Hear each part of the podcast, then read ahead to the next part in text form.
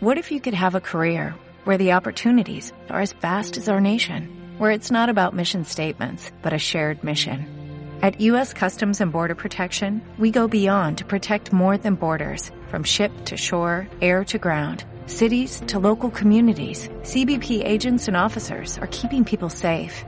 Join U.S. Customs and Border Protection and go beyond for something far greater than yourself.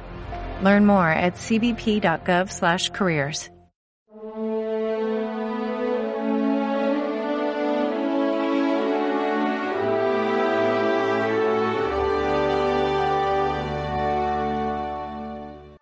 Al que me sirva, el Padre lo amará.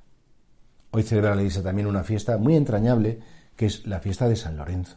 Es un diácono español, procedía de Huesca, pero en Roma él sirve como el diácono, digamos, de, la sede de la diócesis de Roma, igual que se ocupaba sobre todo pues del servicio a los más pobres. De hecho, cuando le viene el, entre comillas, ¿no? pues el pretor romano para decir, oye, trae los tesoros de la iglesia, tráelos ya porque sabemos que sois muy ricos, porque habéis recibido muchas herencias, muchos patrimonios. San Lorenzo se presentó al día siguiente con todos los pobres, los enfermos en parihuela, los mendigos, las personas ancianas, y dice, este es el tesoro de la iglesia.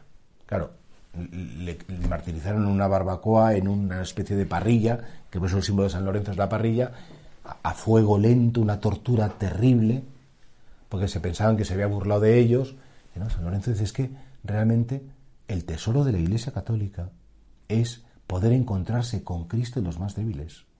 Y por eso que me sirva, el Padre le premiará. Y Lorenzo entendió que el diácono es alguien que tiene que servir, no solamente sirve en la mesa eucarística, por supuesto el diácono está ahí para proclamar el Evangelio, para dar la comunión, el diácono también pues puede presidir algunas celebraciones como pueden ser los matrimonios o puede presidir unas exequias, pero el diácono es el que sirve en el amor. Y de algún modo la vida del cristiano es diaconía. La vida del cristiano es reconocer que Cristo quiere ser servido en los más pobres, en los más débiles. No olvidemos que el juicio final será tuve hambre, me disteis de comer, tuve sed, me disteis de beber, estuve enfermo, me visitasteis en la cárcel, vinisteis a verme. Claro que sí. Entonces, ¿Cristo quiere ser adorado en la Eucaristía?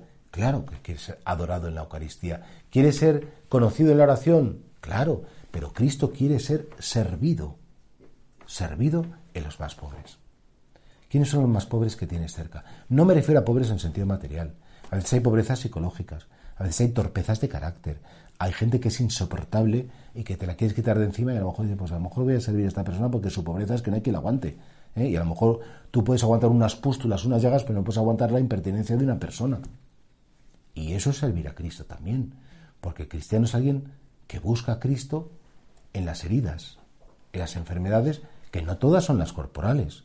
Las enfermedades psicológicas, que son muy, muy difíciles, y las enfermedades de algún modo espirituales, a gente como que va encima de prepotente y ofende, y dices, bueno, pues yo voy a servir a esta persona. Pero a lo mejor mil sermones que le dé no servirán, pero un acto de servicio, un acto de cariño, un acto de estar a su disposición, pues es mucho más valioso. Al que me sirve, mi Padre le premiará, dice el Señor. Esto lo entendió muy bien San Lorenzo y esto es lo que le pedimos hoy al Señor entender, que servir es un privilegio y que servir en definitiva es estar con el mismo Cristo.